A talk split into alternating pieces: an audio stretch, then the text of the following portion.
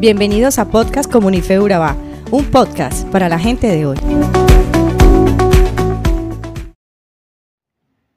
Los hay de todas las formas y colores. Algunos parecen obras de arte, otros dan un poco de vergüenza. Y aunque no tengas uno, seguro conoces a alguien que sí. Hablo de algo tan popular y moderno como los tatuajes. Pero ¿sabías que su origen se remonta a miles de años atrás? Los primeros indicios se encontraron en la momia más antigua descubierta en Europa, la cual murió en el año 3255 a.C. en los Alpes, Francia. Según cuenta la historia, tenía más de 77 tatuajes por su cuerpo, aunque eran un grupo de rayas paralelas, lo que hacía pensar podría ser una especie de acupuntura primitiva hecha con fines curativos. Desde entonces, los tatuajes o, marcas sobre la piel del cuerpo humano se han usado con muchos fines, desde marcar un prisionero, tapar heridas, adornar el cuerpo o quizás las más usuales, subrayar una identidad, inmortalizar un momento o hasta simplemente por placer al dolor, entre muchas razones más. Pero ¿qué dice la Biblia sobre los tatuajes? ¿Son buenos o malos? ¿Está bien que te hagas alguno? Para empezar, Quiero mencionar y recordarte que la narrativa bíblica contiene instrucciones, direcciones, principios, sabiduría y muchísimo más. Todo esto inspirado por Dios, por lo cual no es sorpresa que a la fecha siga siendo el libro más influyente y popular de toda la historia. Pues bien, los tatuajes están mencionados en la Biblia una única vez, y es precisamente en el tercer libro de la Biblia Levítico.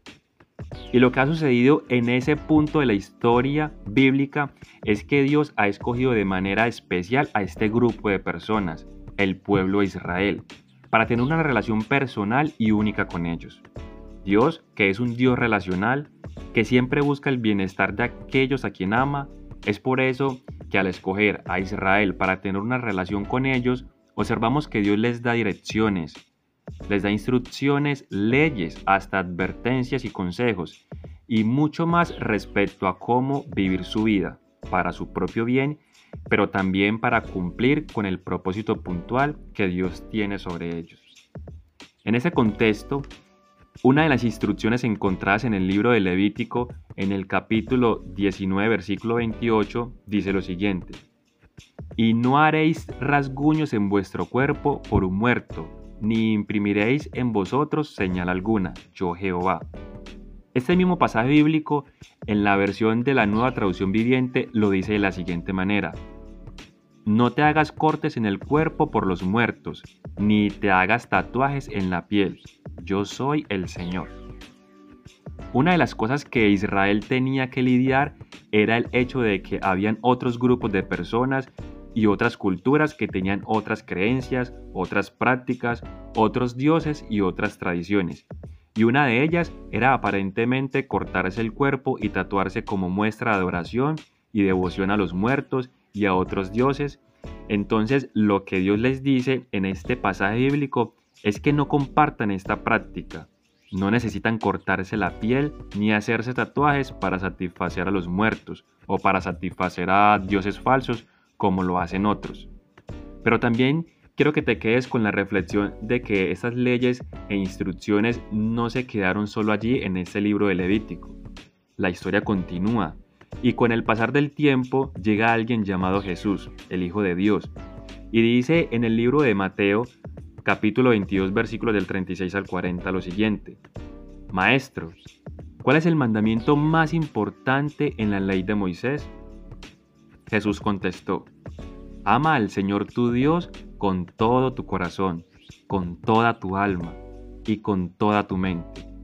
Este es el primer mandamiento y el más importante. Hay un segundo mandamiento que es igualmente importante. Ama a tu prójimo como a ti mismo. Toda la ley y todas las exigencias de los profetas se basan en estos dos mandamientos. Con lo cual, nos está diciendo que más que solo obedecer una lista de reglas a la fuerza, Dios está en busca de nuestro corazón. Jesús enseña que ahora no se trata primeramente de una ley, sino primeramente de una relación con una persona, una relación con Dios a través de Jesús. Entonces, ¿deberías hacerte un tatuaje? Pues bien, vamos a considerar algunas otras cosas respecto a este tema. Por ejemplo, ¿cuál es o sería la motivación detrás de tu deseo de hacerte un tatuaje? Uno de los autores en la Biblia escribe en el libro de 1 Corintios capítulo 10 versículo 31 que para aquellos que son seguidores de Jesús, todo lo que hagan, desde lo más simple hasta lo más complejo, háganlo para la gloria de Dios. Esto quiere decir que el motivo detrás de nuestro deseo de algo también es muy importante. Así que, ¿cuál es el tuyo? Debido a que un tatuaje en teoría es permanente, sería muy sabio no tomar esa decisión a la ligera. Según un estudio compartido por Huffington Post, en cierta ocasión, estadísticamente hablando, aproximadamente una de cada tres personas que se tatúan eventualmente se arrepienten de haberse tatuado. Ese podría ser el caso de alguno de nosotros, o quizás no. Pero independientemente si estás considerando hacerte un tatuaje, es recomendable que primero lo hables o lo converses con tu familia, con tus amigos, con alguien de confianza, con Dios, pero piénsalo muy bien. Busca aquellos que te puedan aconsejar y no por buscar lo que sea correcto o no, sino porque realmente sea una decisión sabia. En algunos círculos de iglesias, por ejemplo, el tener un tatuaje se le tiende a ver como algo negativo por una u otra razón. Puede que sea tradición o alguna otra connotación cultural que se tenga, etc. Pero es importante opinar que independientemente cuál sea tu postura frente al tema, Jesús nos dice en el libro de Juan capítulo 7 versículo 24 que no juzguemos según apariencias, sino que juzguemos correctamente. Otra versión dice, con justo juicio. En otras palabras, seamos sabios a la hora de tratar con otros, siguiendo el mismo ejemplo de Jesús, que se relacionó con toda clase de personas, con compasión y con empatía, independientemente de sus diferencias, sus perspectivas o creencias, pero especialmente para aquellos vistos diferentes por la sociedad, por X o Y motivo. Y claramente debemos hacerlo con sabiduría y pidiendo la dirección de Dios.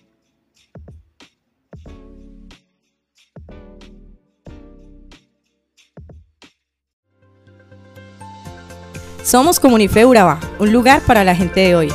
Síguenos en redes sociales como Comunife Urabá y en la web www.comunifeurabá.com. Allí encontrarás todo un contenido digital reservado de parte de Dios para ti. Nuestras reuniones miércoles 7 y 30 pm, toda una experiencia de oración y domingos 9 y 30 am destacamos la importancia de Dios en nuestra vida al compartir en familia. Te esperamos.